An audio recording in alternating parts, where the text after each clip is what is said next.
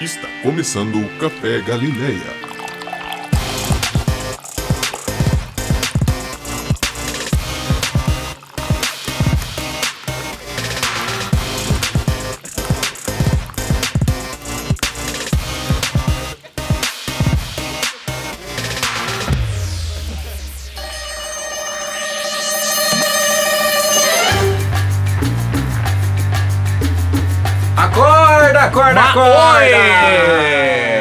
Estamos de volta. Estamos de volta, hein? Quanto tempo que faz? Alguns tempos. Pelo menos Não aí lembro. uns dois meses, mais ou menos, né? Os dois meses que começou o ano 2016. Isso, exatamente. E galera, estamos aqui hoje para falar sobre missão. Missional. O que, que é missão? Como, como que você entende o conceito de missão? Como que a gente entende esse conceito de missão? Você é um missionário? Somos missionários? A igreja é missionária? E aí? Vamos saber hoje. E para falar de missão, eu tô aqui com meu amigo Paulinho Feniman. Grande, Paulinho. O grande Paulinho, que na verdade é baixinho, mas é grande em caráter. Valeu, hein? Obrigado. hein? Ele que é diretor da MIAF da América Latina, é isso, Paulinho? Não, América do Sul. América do Sul. Tem diferença em América Latina diferença, Você né? sabe, Sul. né? Tem ali a América Central, depois tem. Ele que é diretor da MIAF da América do, Do Sul. Sul, Lucas. Muito bem. Diz aí, Paulinho.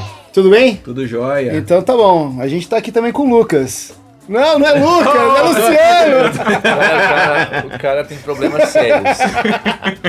Luciano, Luciano. Esqueceu de- Luciano já foi missionário na China. Ele É. manja bastante. Luciano Paula. Vai contar umas histórias cabulosas pra Por gente favor. aqui. É nóis, galera. Prazer estar aqui com vocês. Não, você tem que fazer a saudação em chinês pra gente. Oi, hao, womanzai Jolly, womanzai Thiago.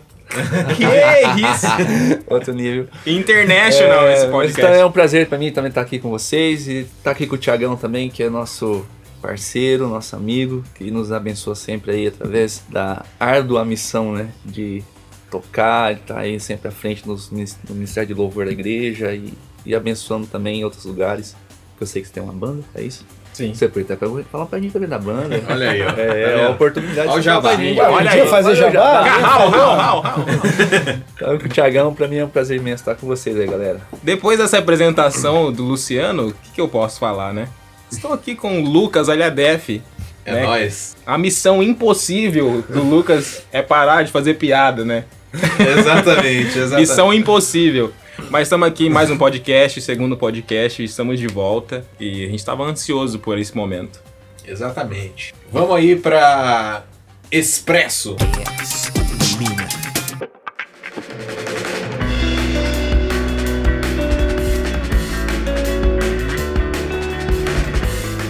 Começando aí o Expresso, o nosso novo quadro de notícias.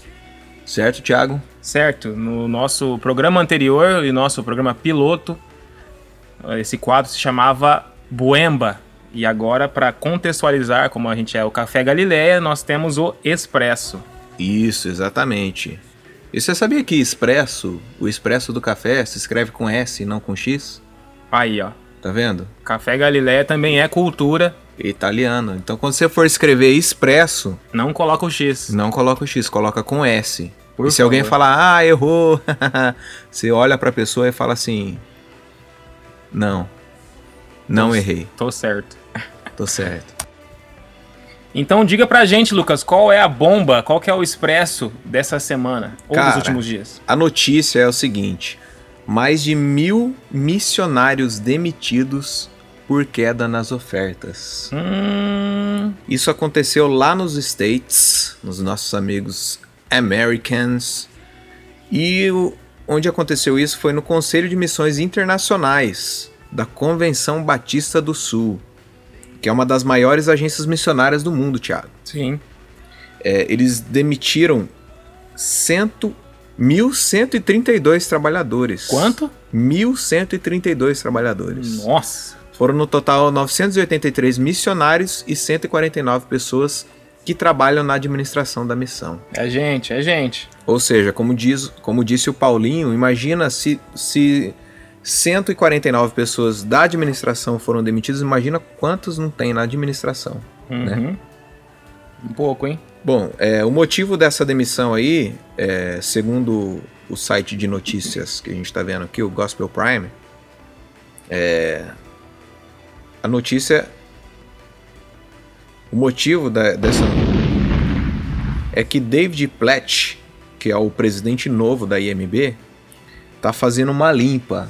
Né? Isso aí até o Paulinho tava explicando pra gente que é, existiam muitos gastos supérfluos e por conta dessa diminuição das, das ofertas mesmo, eles tiveram que fazer corte no pessoal.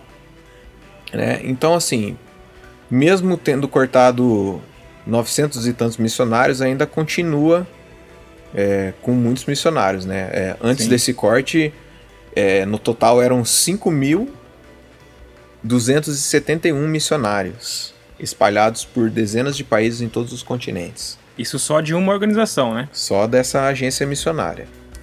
Então, assim, é, eles esperavam receber um total de 310 milhões de dólares, que é o montante que eles precisavam para para que a agência conseguisse pagar todos os custos, conseguisse entregar o sustento de todos esses missionários, além dos, dos custos operacionais, né? Só que eles só arrecadaram 278,8 milhões. Faltou um pouco, né? Então o que aconteceu foi esse corte aí. Só que a gente sabe que Deus, ele conhece todas as coisas, ele tá no controle de todas as coisas, né? Sempre. Então a gente é, sabe que esses missionários eles não vão ficar desamparados, esses outros missionários, se eles estiverem fazendo um trabalho realmente para Deus, com o coração para Deus, Deus vai prover. porque Deus ele é Deus da prata do ouro. Deus é amor, mas é justiça. como diria o nosso irmão. Pregador do Moshe Moshe. Moshe, Moshe, Erescodó. Deus é amor, Deus é amor, mas é justiça. mas é justiça. Mas é justiça. E é isso aí, foi o expresso de hoje.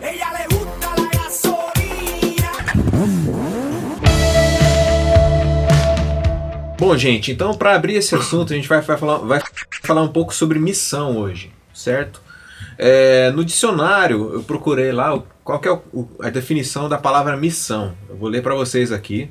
É, ato de mandar, comissão, encargo, incumbência, comissão diplomática, delegação divina conferida no intuito religi- religioso, Aleluia. sermão doutrinal, eita, até isso, os missionários, a pregação dos missionários, estabelecimento de missionário, compromisso, dever, imposto ou contraído, obrigação, certo número de pessoas enviadas em missão e razão de ser. Fim, esse eu achei bem legal, né? Eu razão de também ser, acho. a missão. Legal. É a missão de uma empresa, né? Mas pra vocês, o que que é missão? Lu, você. Cara, eu acho que essa definição aí, razão de ser, pra mim se encaixa legal, sabe? É... Nós, como cristãos, nós temos que ter a razão de ser nossa é levar o evangelho de Cristo para todas as pessoas possíveis, perto ou longe. A gente tem que ter, tem que ter isso no coração. O dia que a igreja perder isso, provavelmente é o fim do cristianismo. Então, tem que ser a razão de ser da igreja, sabe? E pra mim é, é o que eu tento viver hoje e é o que eu entendo como missão. Legal, pra você, Paulinho. Então, eu acho que a missão é exatamente essa ordenação divina para nós como igreja. Né?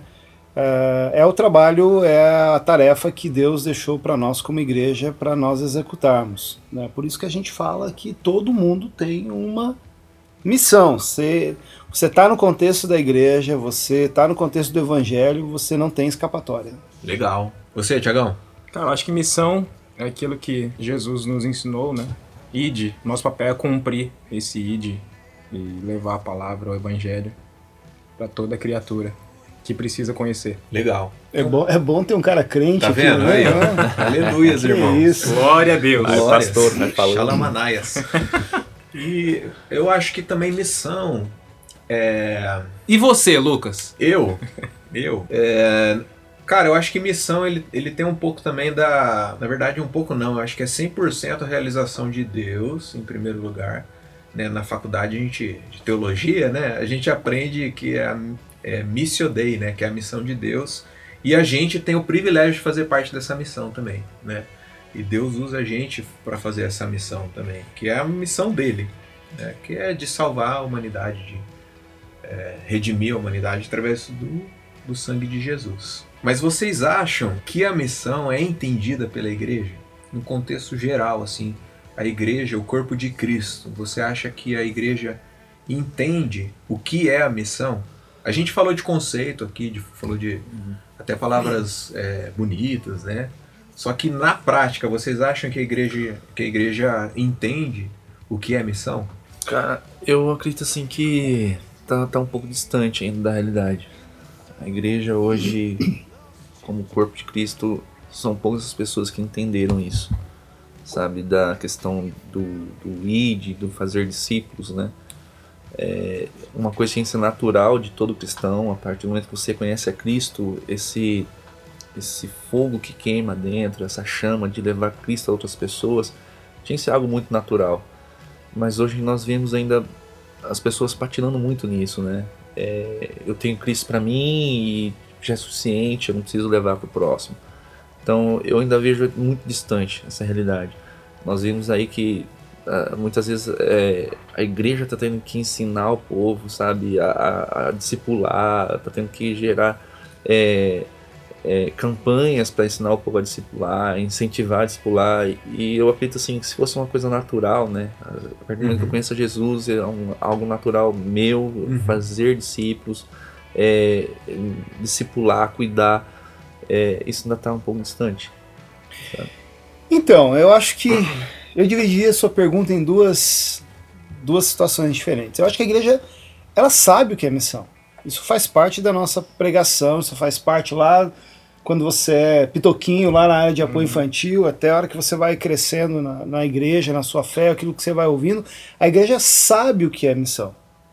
A outra pergunta é, ela pratica aquilo que ela sabe sobre a missão? Aí eu uhum. concordo com o Luciano. Duas coisas diferentes. É, aí eu concordo com o Luciano. Eu acho que também não dá para você falar que não, porque uhum. eu posso usar a minha experiência, por exemplo. Hoje nós temos 60 missionários hoje debaixo da MIAF na América do Sul, enviado para países africanos. Eles só estão lá porque a igreja entendeu que é missão e tem enviado essas pessoas. Uhum. Tanto eles entenderam porque se prontificaram aí e as suas igrejas e outras pessoas entenderam porque estão apoiando a ida deles. Uhum.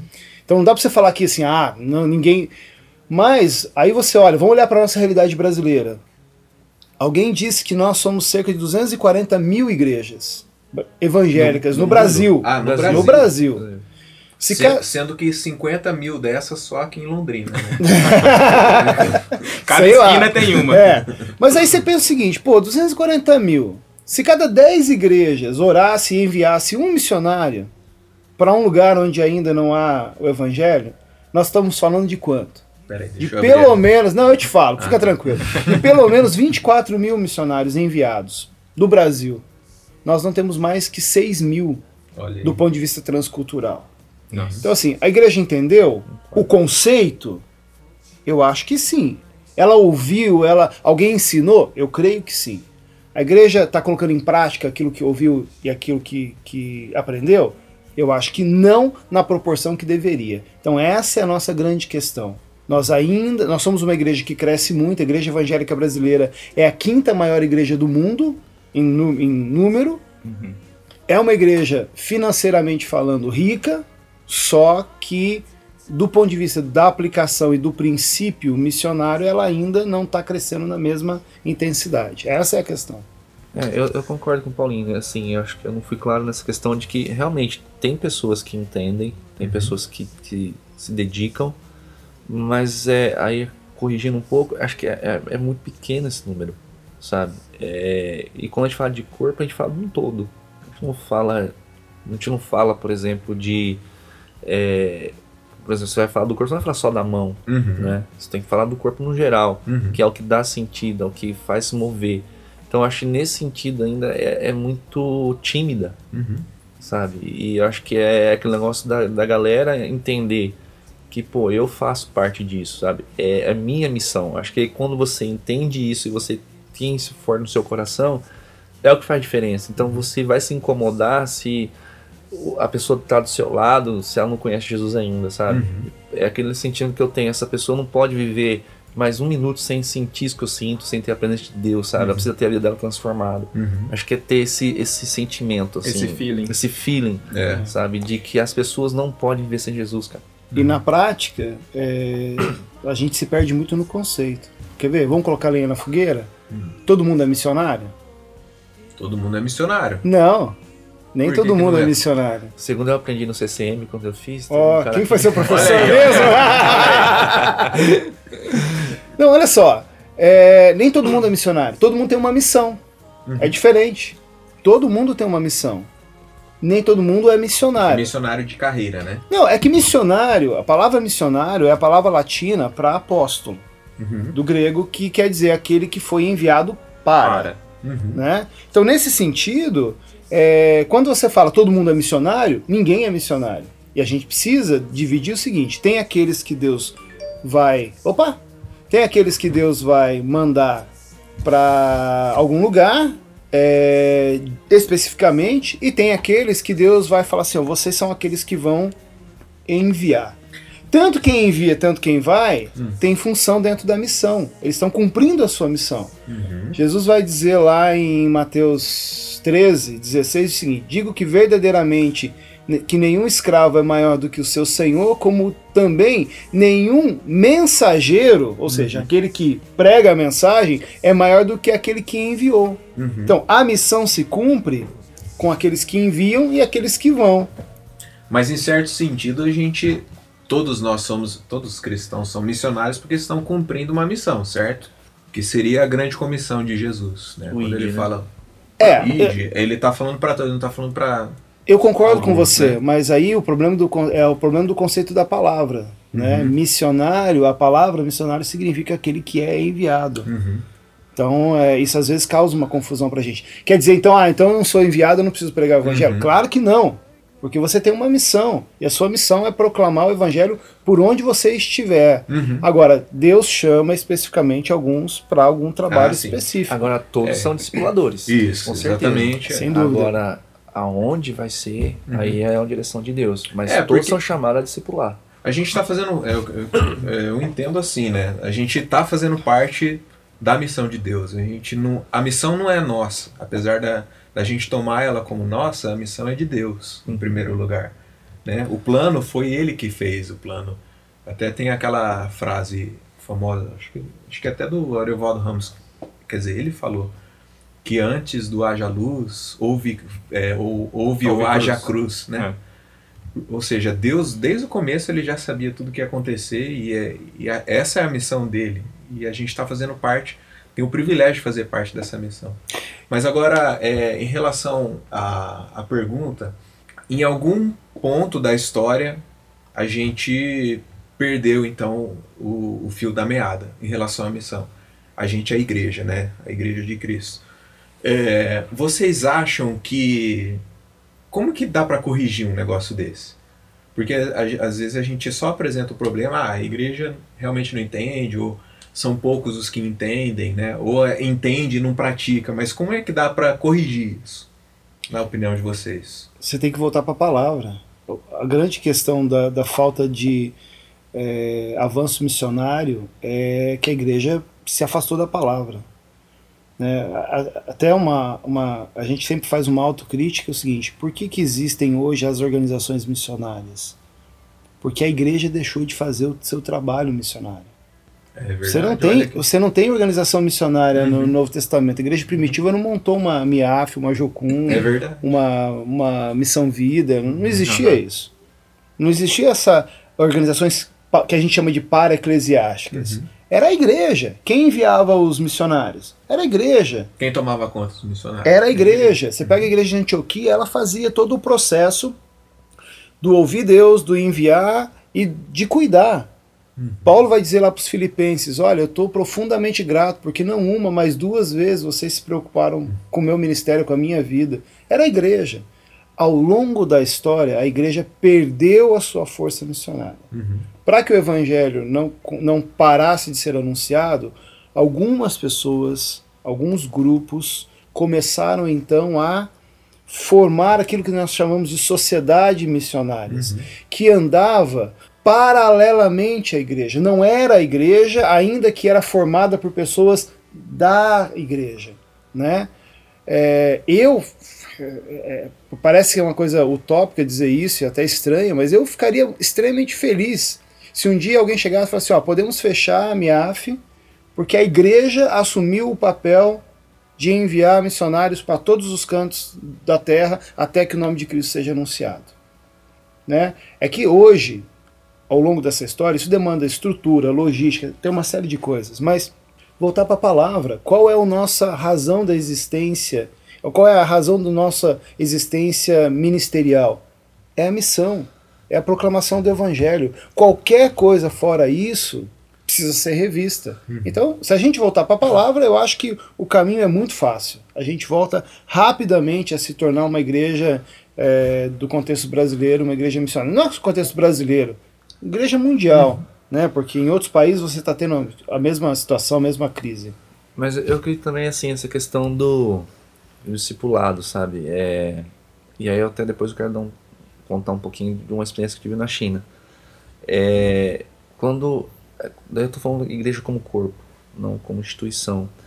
É, quando a igreja entende o compromisso que ela tem com o outro, do discipulado, do cuidado, do, do aprofundamento na, na palavra, eu creio que aí pode ser a, a como a gente pode corrigir, sabe? Porque quando, quando você se compromete em discipular alguém, você está se comprometendo com ela de cuidar dela, sabe? Você está se comprometendo em fazer parte da vida dela e permitir que ela faça parte da sua vida.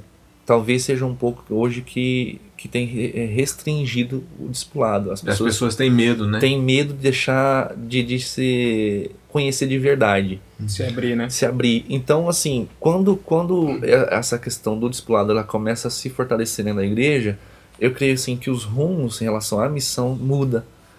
Porque vai mudar o meu pensamento de olhar para o próximo. Independente se o próximo está aqui ou se está a quilômetros de distância. Entende? Até é estranho, né? Falar próximo, mas- mas que está Uhum. a 5 mil quilômetros de distância. Porque eu vou começar a olhar para ele com o coração que Cristo nos olha, sabe? Com aquela compaixão, com amor. Pô, o cara precisa de Cristo. Então, assim, eu acho que isso nós precisamos resgatar. A questão do discipulado, do cuidado, sabe? E quando a igreja inteira entende isso, cara, aí eu acredito assim que nós estamos no caminho certo para reparar isso. Lógico que aliado a tudo isso que o Paulinho falou, mas é talvez aí se a igreja como corpo entender isso, talvez aconteça isso que você falou do fim da, das, das organizações, porque daí eu vou me preocupar. Entende? Eu vou me preocupar, peraí, é, eu preciso prestar, eu preciso saber como que tá a pessoa que eu enviei. Eu preciso saber como tá meu discípulo, sabe? É, eu enviei meu discípulo para a África, então eu preciso saber, eu, preciso- eu tenho essa preocupação, eu preciso saber se ele está precisando de, de ajuda financeira, se está precisando de algum tipo de oração específica, sabe? Então acho que aí a gente volta pro caminho. O problema é que a gente se perdeu no discipulado, no, no corpo a corpo, na preocupação. É, e o discipulado é nada mais do que isso, voltar para a palavra mesmo, você caminhar. Agora, tem um outro fator que a gente precisa olhar agora, estou falando assim, bem atual. A igreja está distante daquilo que nós chamamos da teologia do sofrimento. Isso é um problema. Ah, se você olhar para o quadro de, de povos não alcançados hoje no mundo, são os lugares mais difíceis. Difíceis do ponto de vista geográfico, difíceis do ponto de vista político, pega a China, por exemplo, difíceis do ponto de vista religioso, pega aí todo mundo muçulmano, budista, por exemplo. É o seguinte, para ser missionário nesses lugares, meu querido, você tem que estar pronto para sofrer. É, você tem que estar pronto para viver uma vida limitada em- em- em determinados aspectos. E nós não somos uma igreja que prega a teologia do sofrimento. Pelo contrário, nós somos uma igreja que pega, prega a teologia do vem para Cristo e a sua vida com Cristo no barco tudo vai muito bem. É. É verdade, não estou falando que não é verdade. Sim. Mas é o seguinte, aí você vai afastando as pessoas do sacrifício, da, da, da, da dedicação total para o reino de Deus. E aí você cada vez mais vai ter menos eh, gente interessada em ir lá pro norte do Quênia, divisa com a Etiópia. Eu tive lá agora, não tem nada, não tem água, não tem luz, vão viver numa barraquinha lá de pano e, e- e galho, mas o evangelho não chegou lá. Então, se ninguém se dispor a, a se sacrificar para viver lá no meio daquele povo e pregar o evangelho lá, não vai adiantar. O que mostra que é, é assim, tá distante mesmo da palavra, né? Porque a, a própria palavra diz que é um privilégio você sofrer por Cristo, né, cara? E se você sofre por Cristo, é, quer dizer que é um sofrimento por causa de Cristo, não é uma coisa. Ah, eu tô. Eu peguei uma gripe, sei lá, eu tô sofrendo por Cristo. É uma coisa que, não, por causa do evangelho que está sendo pregado. Pela você- causa de Cristo. Pela ca- causa de Cristo você vai sofrer. Bem-aventurados serão vocês quando sofrerem, ser- serem perseguidos Perseguidos. por causa do meu nome. Exatamente. E eu acho que a gente realmente está. acho que o- a, a solução mesmo é a gente voltar para a palavra. Acho que não tem como. É, a gente tem muito. Muita gente que é cristão nominal, né? A gente tomou essa.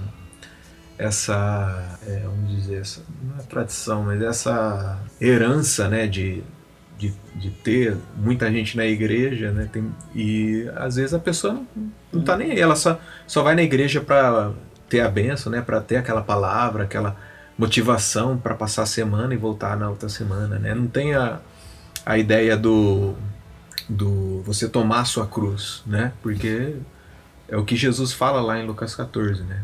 Então, vocês que querem me seguir, que querem, querem ser meus discípulos, tomem a sua cruz, né? E venham após mim. Quem toma a sua cruz sabe que vai para a morte, né? Se você tá carregando a sua cruz, você sabe para onde você Você tá indo. sabe o seu destino. Você E sabe o destino. engraçado da perseguição, gente, é que, assim, bem ao contrário do que muitos pensam, a perseguição fortalece a igreja. Hum, uhum. Eu, eu tive o privilégio de morar num país onde cristãos são perseguidos e eu aprendi muito com eles. Porque realmente, quem serve a Cristo serve de verdade. Uhum. Porque os caras têm muito a perder. Não é questão assim de. Ah, eu sigo a Cristo, mas. Ah, eu vou levar mais ou menos de qualquer jeito e tal. Porque não, não dá. É a polícia o tempo todo na cola. E eu falo isso porque a polícia foi na minha casa várias vezes. Eu levei geral da polícia na rua. Entendeu? É. Mas não é por causa da sua cara, não, né? Não, não, não, não. Não é porque você era brasileiro, não, Não é né? por causa do time, é por causa do time que ele torce. Não é por causa da cara de terrorista, não. Mas é, é, é- Era bem assim. Era até emocionante ouvir. Eu tinha uma professora que, com o tempo, a gente conversando e foi pegando que ela era cristã. Era, né, e aí foi, foi assim uma experiência muito legal que eu tive com ela, porque ela foi presa, ela foi espancada, entendeu? Ela falou assim, eu vi pessoas morrendo espancadas, sabe?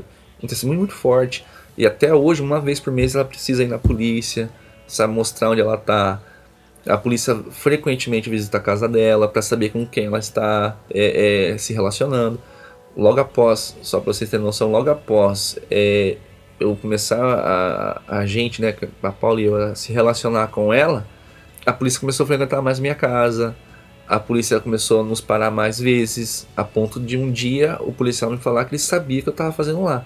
Hum. Então, assim, é, o que eu quero dizer com isso é que quem, quem é perseguido, cara, ama Jesus de verdade, sabe? Não tô falando que, que só quem vive na perseguição, entende? Mas a perseguição fortalece, fortalece o cristianismo, sabe? É, uma vez até eu ouvi dela, ela falando assim: não orem para que a perseguição aqui acabe. Orem para que Deus fortaleça a igreja, Uhum. mas não orem para o fim da perseguição. A gente estava falando sobre isso, né? É, a nossa tendência ocidental é negar ao máximo o sofrimento, a perseguição. Essa é a nossa tendência. Então, assim, a gente ouve lá do irmãozinho que foi preso por causa do evangelho, seja lá na China, seja aqui no Brasil, qualquer situação, qual é a nossa tendência? Pô, vamos lá com a placa, direitos humanos, vamos lá tirar ele da cadeia, porque nós acreditamos que deve ser assim. Tem um autor que escreveu um livro sobre isso e ele diz o seguinte: é, a nossa tendência é fazer isso. Só que se a gente fizesse isso, por exemplo, no tempo de José, a gente estava de alguma forma interferindo em, em todo o plano que Deus tinha para ele. Ele foi rejeitado pela família, ele foi colocado na cadeia por causa da sua fé e Deus era um plano de Deus para que a fome não viesse sobre o povo de Israel, sobre o Egito e sobre o povo de Israel.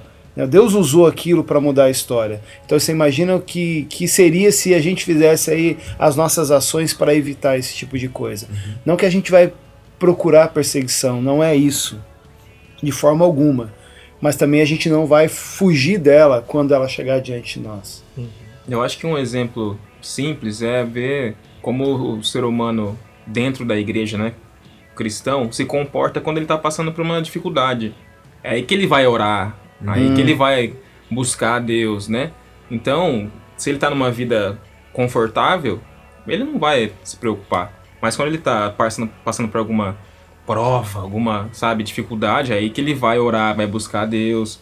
Então eu acho que isso faz muito sentido, né? Quando você está sendo perseguido, é, é aí que você vai se aproximar mais, né? Eu acho que hoje a gente tem vivido um, um tempo de é, muito egoísmo, né? A galera não quer sofrer. Uhum. Eu acho que todo mundo pre- precisava ouvir aquele discurso do, do David Wickerson, né? um chamado para angústia. Ninguém quer sofrer por, pelo evangelho de Cristo, né?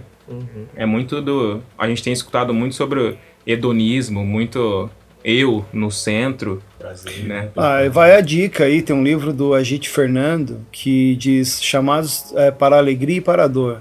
Cara, um livro sensacional que fala sobre isso, exatamente sobre isso.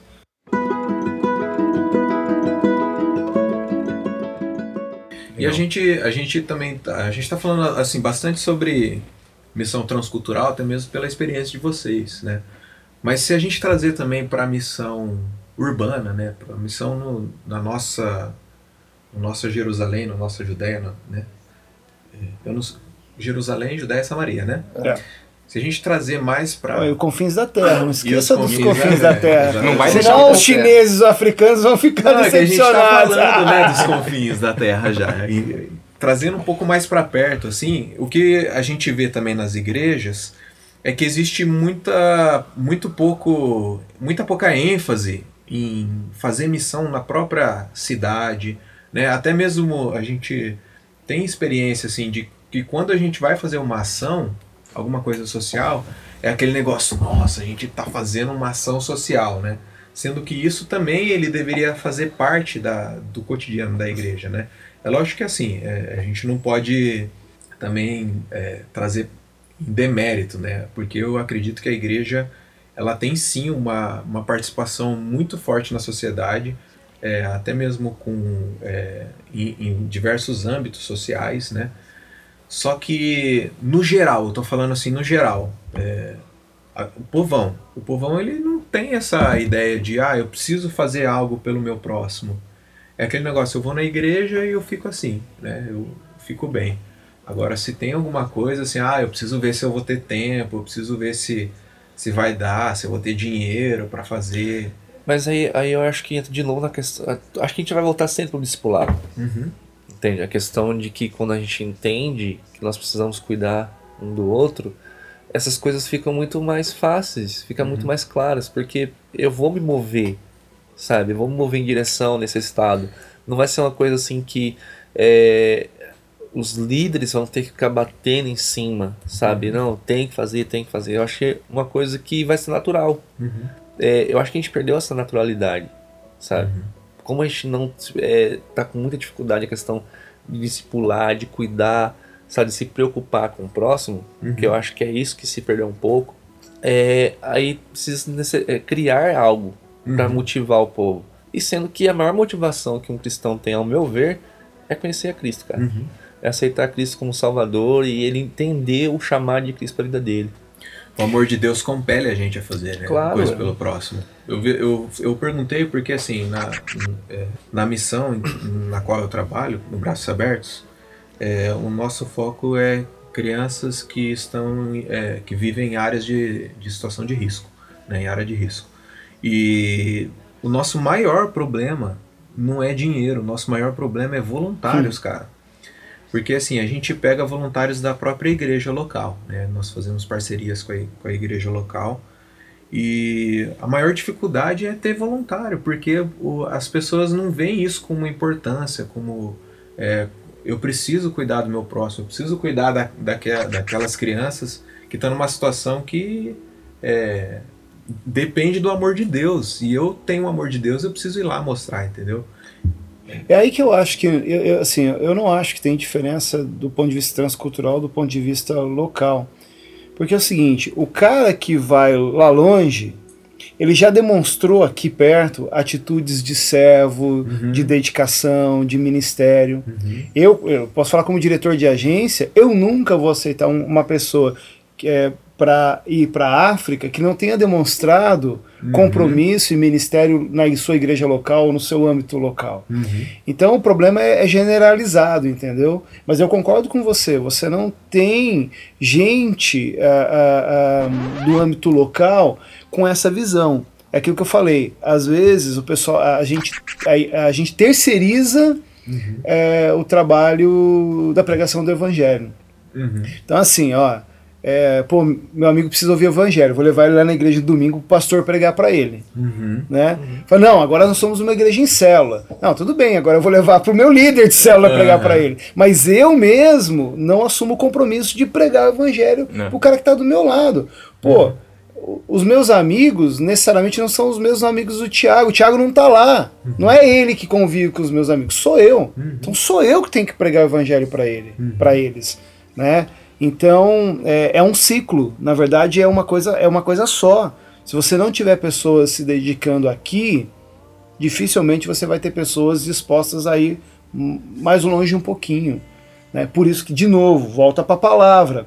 Cria uma igreja com um compromisso real de pregação do evangelho, você vai ter 500 missionários transculturais no futuro. Porque eles caminharam tão bem aqui, eles se envolveram tanto aqui, eles entenderam a necessidade da pregação, que se Deus fizer assim, eles vão falar assim, opa, é comigo, tô indo. Não, não cria dúvida. Por que, que as pessoas têm dúvida no coração quando acham que ouviram um chamado? Você sabe, tem chamado e tem psil, né? Aí você- Qual que é a diferença? Ué, chamado é genuíno, psil é só assim, passou e você. Né? Parece que alguém falou Parece que alguém coisa. falou. E então assim, a pessoa ela tá ouvindo Deus, ela tá tão, é, o Luciano falou uma coisa, é, ela tá tão próxima de Deus e próxima da palavra, que se Deus falar, cara, você tá com a sua empresa, você tá com o seu trabalho, você tá com a sua família, mas eu não te quero aqui, eu quero te tirar daqui e te levar para esse lugar.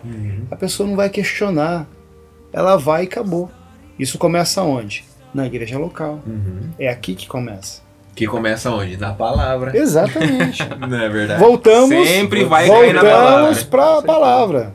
Que faz parte do discipulado. Exatamente. Você é. ensina, né? Porque, cara, é, as pessoas, inclusive os pais, eles têm medo de, de, de que o filho vire missionário, cara. Ah, tem muito. né? É tipo, ah, não, meu filho. Mas é também como, é como a sociedade vê, né, cara? Por exemplo, é, eu acho que você já ouviu isso, né, Paulinho? Com certeza. O que você faz? Eu sou missionário. Ah, mas você não trabalha? Ah, é igual o músico, né? Eu, eu vi muito isso, cara. Eu vi muito isso, assim, é a forma que a sociedade vê. Uhum, Entende? Vê com desdém, não vê como algo importante, uhum. entendeu? E assim, até mesmo a forma que o missionário muitas vezes é tratado. Ah, eu tenho um sapato velho, ah, será que tem um missionário que tá precisando? Não é, É. assim? É. Às vezes as pessoas olham pra gente é, nos passando o resto, Uhum. entendeu? Eu tenho uma camisa que tá furada. Ah, será que tem algum missionário que tá precisando? É verdade. Entendeu? É a forma que, que é vista. Por isso que é, eu acho que os, os os pais olham e falam assim, putz, eu não quero isso pra meu filho. Mas, é uma porque a gente criou numa sociedade que missionário bom é missionário que sofre. Não é sofrer esse sentido de sofrimento que a gente tava falando, mas é esse tipo de coisa. Se o cara aparecer com uma camisa mais arrumadinha lá, fala assim: ah, irmão, esse negócio de missionário tá dando Missionário certo, hein? É. Né? Pô, o cara É, não sabe. Celular, né? É, ó, aqui, ó. É que pena que não tem. iPhone 6, hein, É, missionário. É, pena que. Pena, ó, estão falando do, do, do Lucas, tá? Vamos deixar Tá isso bem bom, claro. né? É, pena que podcast não tem imagem, né? Mas é, eu acho que é uma, é uma forma assim também de. A gente volta na. Na, Na palavra. Do, do- não, a gente volta. a gente volta na questão do conceito, né, cara? Porque. Até assim, você pode ser um profissional e ser um missionário. Como pro- certeza. aliás, Não, sem dúvida. aliás assim, a- a- existem até agências que usam a própria profissão para como a, a principal ferramenta do, do missionário, né? E Lucas, não é usar a profissão como desculpa para estar no campo missionário. Uhum. É usar a profissão mesmo. Com certeza. né? Não é fachada. Isso. Usar a profissão mesmo. Isso, exatamente. Então você pode ser um médico missionário, você pode ser um designer missionário, você pode ser um músico missionário, um, edu- um professor de educação física missionário. Você pode s- ser qualquer profissão, você pode usar ela pro, pro reino de Deus. Eu- eu- Então, eu- mas quando você entende que o seu campo são pessoas, não são lugares. É. Entende? Ainda bem que você falou de campo, porque eu queria perguntar para vocês algumas experiências de campo, algumas histórias aí para o pessoal se interessar, né, um pouco mais. Pra querer, né? Pra saber se vai ser missionário mesmo. Vai, Lu. Você disse que tinha uma história pra contar. Cara, tem duas, na conta, verdade. conta aquela do cachorro. A do cachorro. Eu passava do cachorro. Cachorro? Cachorro gay, não sou cachorro não. Não, a, primeira, a primeira experiência que eu tive, assim, com, com a culinária chinesa foi bem estranha, assim. Que o primeiro contato meu foi com tofu. E Peraí, antes de você falar, explica é, o, o que você fez, onde você foi missionário. É, eu fui missionário na China por três anos e meio, é, eu com a minha esposa. É, então eu tinha um projeto com futebol, jogava uma equipe e tinha um projeto em um orfanato com 500 crianças, que eu ia três vezes por semana, ter tempo com várias crianças. É, e durante também, é, nos outros dois dias eu também usava para ter escolas em lugar diferente. Então assim, foi uma ferramenta que Deus no- nos deu e deu muito certo. A, a China, ela recebeu bem assim essa questão do esporte, né? E é, hoje, né, tá aí a China investindo milhões no futebol. Então foi uma, uma ferramenta, uma estratégia muito legal que Deus nos deu. Então assim, voltando agora à questão da história, né? é, a minha primeira experiência com a carne de cachorro foi, foi um pouco estranha, assim. Carne de cachorro. É, porque o, o cara assim que, que eu tava. Que eu jogava com eles lá e tal, o cara queria fazer um negócio diferente. Falou, meu, eu quero te levar num lugar, quero te dar o melhor e tal. E assim, foi legal, e acho que até por isso que eu topei é, comer. É churrascaria de cachorro? Como que é? Não, era, era tipo um churra- um tipo. ah, tipo um Cachorrascaria, né? Tipo um Cachorrascaria. E, cara, e assim, ele foi muito genuíno do coração dele, assim, de me dar uma coisa que seria interessante, diferente e Era tal. o Dogão Grill. Vamos num dogão, vou te levar num dogão ali. E. Cara, e foi muito louco, assim, porque quando eu cheguei, assim, de cara eu já vi o cachorro lá todo aberto e tal. Falei, Nossa, mano, sério mesmo, é isso aí. Me falaram que era hot dog, mas, É, mas eu não não era isso. que era o sentido literal da palavra, né? E, cara, foi muito louco, assim, porque. Meu, eu, também não queria decepcionar o cara, né? Cê- Sabe aquele negócio que você faz, assim, de. De coração mesmo, putz, quero fazer o cara ter um dia marcante. E foi, né? Porque até hoje eu lembro dessa história. É, e aí, cara, ele chegou com uma pata de cachorro gigante, assim, e botou no meu prato e falou: Cara, essa carne é maravilhosa, come pra você ver. Eu acho que você ainda não comeu no Brasil. Eu quase falei: É verdade, eu não como cachorro. Não mesmo. No Brasil a gente brinca com essa comida aqui. Ele falou pra mim assim: Olha, é pecado brincar com a comida.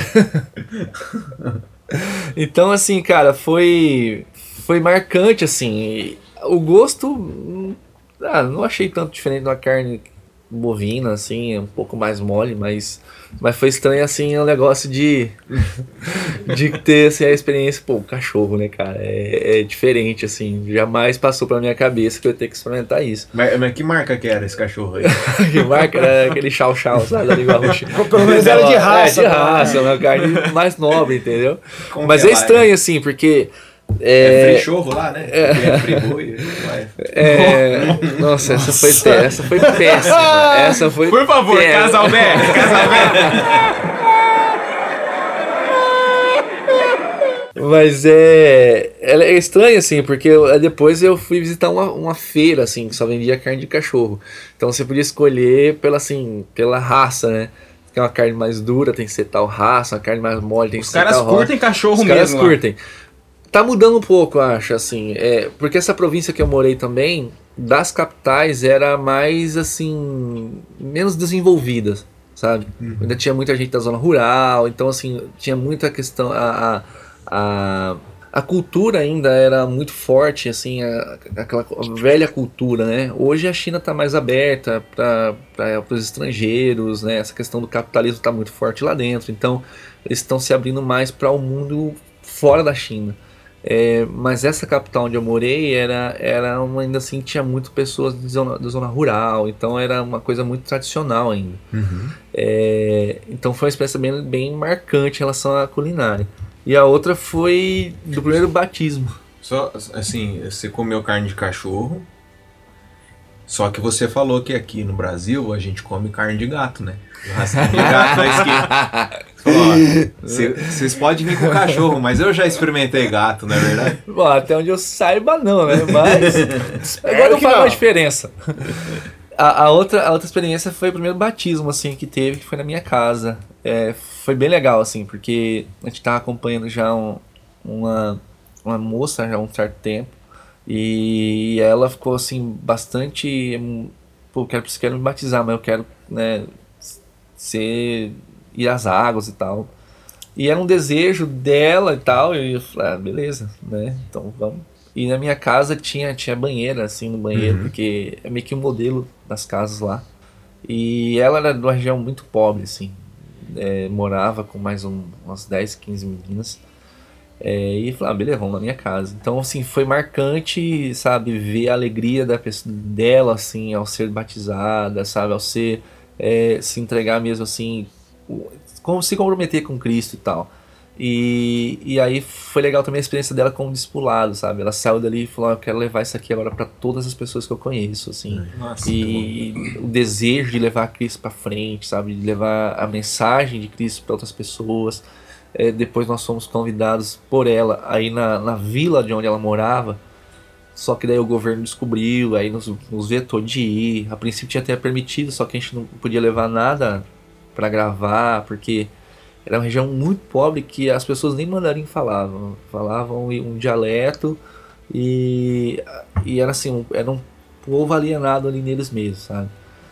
E aí quando o governo percebeu que a gente podia causar alguma, algum tipo de, de desconforto, porque as pessoas iam querer sair daquela situação. Podia ser que gerasse isso, né?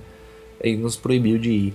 Mas foi uma experiência bem legal, assim, também, de, de ver a alegria de uma pessoa que recebeu Jesus e que de imediato, imediato queria, putz, eu preciso falar disso pra muita gente, pra o máximo de pessoas que eu conseguir. Muito foi, foi bom. bem legal. Muito bom.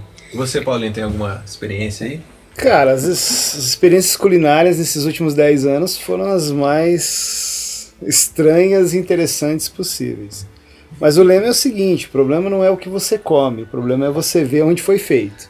Então, se você não olhar, se você não ficar sabendo. Esse é um problema sério na China também. É, se você não ficar sabendo, beleza, você vai Se lá não tiver o formatinho né, de cachorro. Não, não, sem cara e acabou. Assim, você come, beleza. Mas aquela do Marrocos da colher, pra mim, foi a melhor. É, não, então, é questão cultural. Não, você foi a gente foi comer uma vez é, um- lá no, no Marrocos e tal, e aí precisava colocar molho e o cara, pra limpar a colher, ele se deu umas lambidas na colher, Nossa. assim, pra, pra poder te servir. Tinha que limpar a colher, pô. É super higiênico, meu. Então, é. Pelo menos limpou, né? É, ué. Então, assim, tem, tem essas questões, assim, mais é, culturais, assim, não é a comida em si e tal. Mas eu acho que é, eu acho que as experiências assim mais marcantes são às vezes que você é colocado, vamos dizer assim, numa situação de impotência. Você vê alguma situação lá que você fala, cara, o que que eu vou fazer, né? Então, por exemplo, assim, uma coisa que me quebra mesmo, você vai para lá ver a questão da, da fome, por exemplo, na África é uma coisa que, que me quebra né, ver a situação das crianças, ver como funciona. Então, às vezes você vai numa vila pregar, eu já aconteceu isso comigo, de ir numa vila pregar, é, terminou lá o culto, depois de umas 4, 5 horas de culto, né? é, ah, nós vamos servir o almoço. O almoço é muito simples, às vezes é uma chima, que é uma massa lá feita de fubá branco, de milho branco, às vezes tem um peixinho, às vezes tem um franguinho, É, aí os caras preparam uma mesa para você assim, tá você, tá os líderes da igreja, mas não sei quem lá comendo. Pô, mas tem 50 crianças sentadas ali no chão sem nada para comer. E aí eles estão esperando para ver se vai sobrar alguma coisa daquilo que já é o melhor que tá te oferecendo, Nossa. se vai sobrar para ele. Pô, isso isso isso quebra assim, isso quebra, né? E outra coisa, e aí um, isso é um mau exemplo, vamos dizer assim, tá, uma má experiência. Agora, é, eu, eu tive uma experiência agora nessa viagem que eu fiz no mês passado que foi sensacional. Eu tava lá no, no norte do Quênia, é, visitando um casal de missionários nossos, que é aqui de Londrina, inclusive. E a gente foi. é, eu preguei na igreja, que acabou de, de se plantar lá, de se formar. Estava falando sobre o amor de Deus. O amor, de modo geral, eu falei sobre o amor que Deus tem para nós, o amor que nós temos que ter por Deus ou para Deus, e o amor que nós temos que ter uns pelos outros. E é interessante ver a cosmovisão deles, né? Como eles veem as coisas. Então eu preguei, tinha um tradutor. Eu tô orando até que, que, que aquilo que eu preguei realmente tenha sido aquilo que o tradutor é, traduziu. Não, mas foi. E aí um senhor, que era um dos líderes lá daquela tribo, ele disse assim, olha, eu queria agradecer você por ter vindo aqui para falar pra gente do amor de Deus e para falar do amor que a gente tem que ter pelas pessoas. Porque a gente tem as nossas casas, as nossas cabras, os nossos animais, as nossas terras, e nada disso é, é, é mais importante do que amar a Deus é, e amar o nosso, nosso próximo. Eu falei, puxa, ele entendeu Aham, exatamente aquilo que a gente está falando. Num contexto onde é, as cabras são mais importantes que as mulheres, mais importantes que as crianças. Verdade. É, exa- loucura. é, lá a criança está na última linha de importância. E ver um daquela, né, um daqueles que é o li, um dos líderes ali daquela tribo virar para você e falar assim, ó, muito obrigado por ter vindo aqui e nos falar isso que a gente precisa amar, né, mesmo tendo as cabras, as terras, as, as coisas que a gente tem, a gente precisa amar a Deus e as pessoas acima de todos os nossos bens, as coisas. Cara, isso é sensacional. Então, quando você vê que a tua mensagem, aquilo que você tentou passar para eles, o Espírito Santo agiu de forma com que eles compreenderam claramente, mesmo com uma cosmovisão diferente, mesmo né, com um contexto é, é, cultural diferente, acho que isso é sensacional. Essas experiências assim a gente guarda pro, pro resto da vida. Legal. Mas tem histórias, né? É, teria que ter muito podcast aí para contar as histórias hilárias e, e Vão ter mais, vão ter sensacionais. mais, vão ter mais.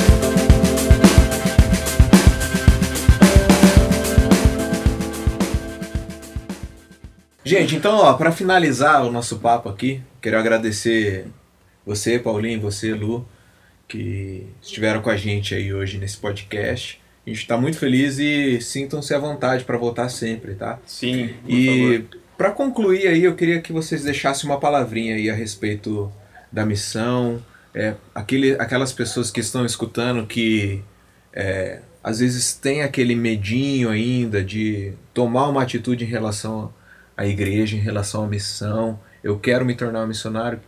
Deixa uma palavrinha aí pro pessoal. Eu? Cara, eu acredito assim que, até como incentivo mesmo, se você tem uma vida com Deus, né, de intimidade, a missão naturalmente vai surgir no seu coração. Deus vai, vai te direcionando, sabe? É, ou para um projeto interno, sabe? Ou para algo que tá mais longe. É lógico, como, como o Paulinho já colocou antes, tudo começa dentro da sua própria igreja, sabe? Para você ser um missionário transcultural, primeiro você tem que ser no lugar onde você, onde você é, onde é seu lugar de, de, de, de, conforto, de apoio, né? Que é a sua igreja. Então, assim, o meu, meu conselho é tenha uma vida com Deus de intimidade, sabe? Tenha seu devocional, tenha seu tempo de meditação legal, porque é nesses momentos que Deus fala com a gente. Foi assim comigo, sabe? Foi um tempo devocional que Deus ele, ele confirmou meu chamado, que ele me fez assim entender qual era a, a, a vontade dele para minha vida.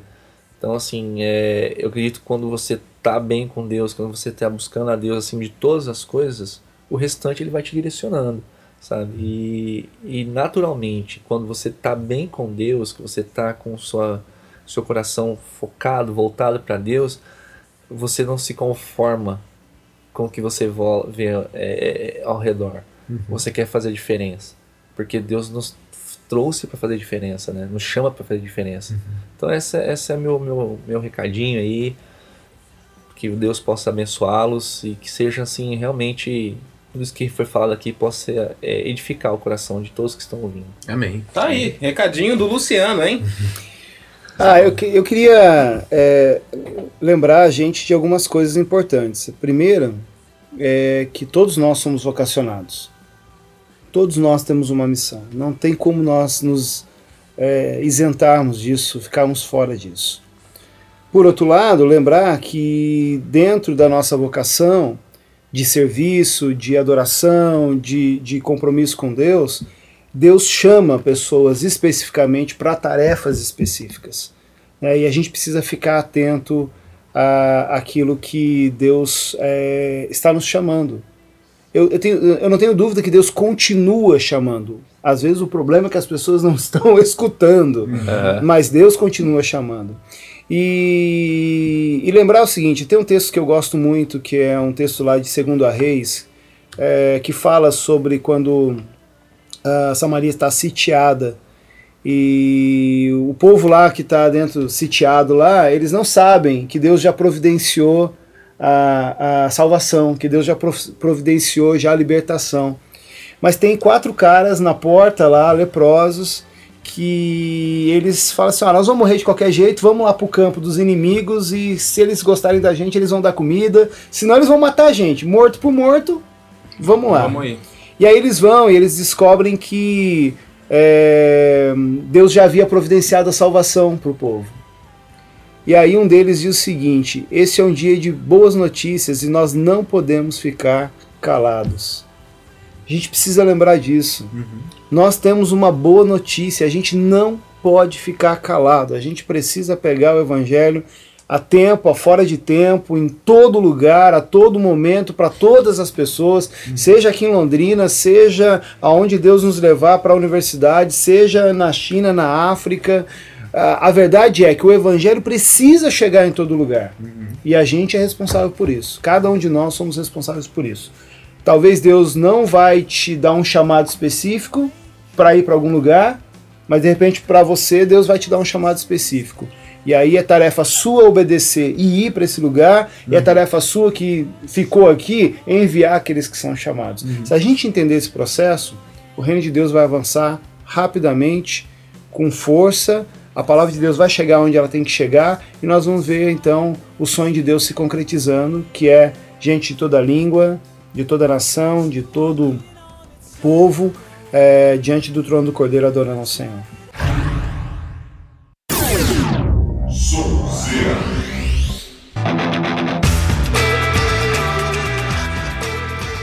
Começando mais um. Sonzeira. Tá começando mais um quadro Sonzeira. É, isso aí. Quem que é o som de hoje que a gente vai escutar? Quem que é o som não, né? Quem que Qual é o que som? é o som que a gente O vai som que a gente vai escutar hoje é Paper Thin Hymn, do Um. Amberlin.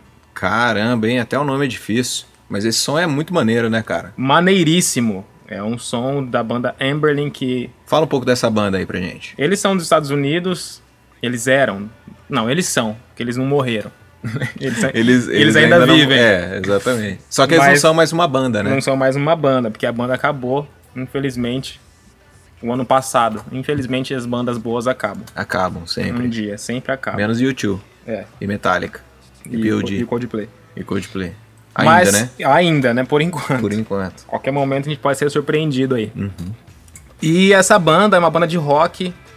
E pra quem curte rock, Os caras são cristãos, né? Apesar da banda não ser intitulada cristã, né? ou gospel, Ou ou gospel. sei lá como você queira chamar. Inclusive o o Steven, que é ele é o vocalista, ele é pastor de uma igreja, certo? Ele é líder de Exatamente. louvor de um grupo. Isso que eu quis dizer. líder de louvor de um grupo da igreja que ele é. E exatamente frequenta. isso que eu quis dizer com o pastor, porque ele consegue pastor, cuidar das pessoas exato. desse grupo, Olha entendeu? aí, que benção, hein? No sentido mais bíblico da palavra, né? Sim. e o Stephen Christian, que é, que era o ex-vocalista do Amberlin, ele também tem um podcast. E se você quiser escutar, se chama The Art Collective. Tá no iTunes, a gente vai deixar o link na descrição do podcast para você que quiser ouvir, mas infelizmente é em inglês, tá? Então, como Ele é ainda não áudio- aprendeu a falar em português. Exatamente. E ainda não tem legenda pra podcast. Exatamente. Né? Então, querido, mas vai lá, ele entrevista John Mark Macmillan, o Silas Toby, Malafaia. o Toby do Emery, o Aaron Marsh do Copeland, Só cara fera. o Thales Roberto, que eles querem. Mas pra você que tiver interesse, pode clicar aqui no link que a gente deixou na descrição. E a gente vai ouvir agora esse rock. Mas rock! Aí, vai, vem.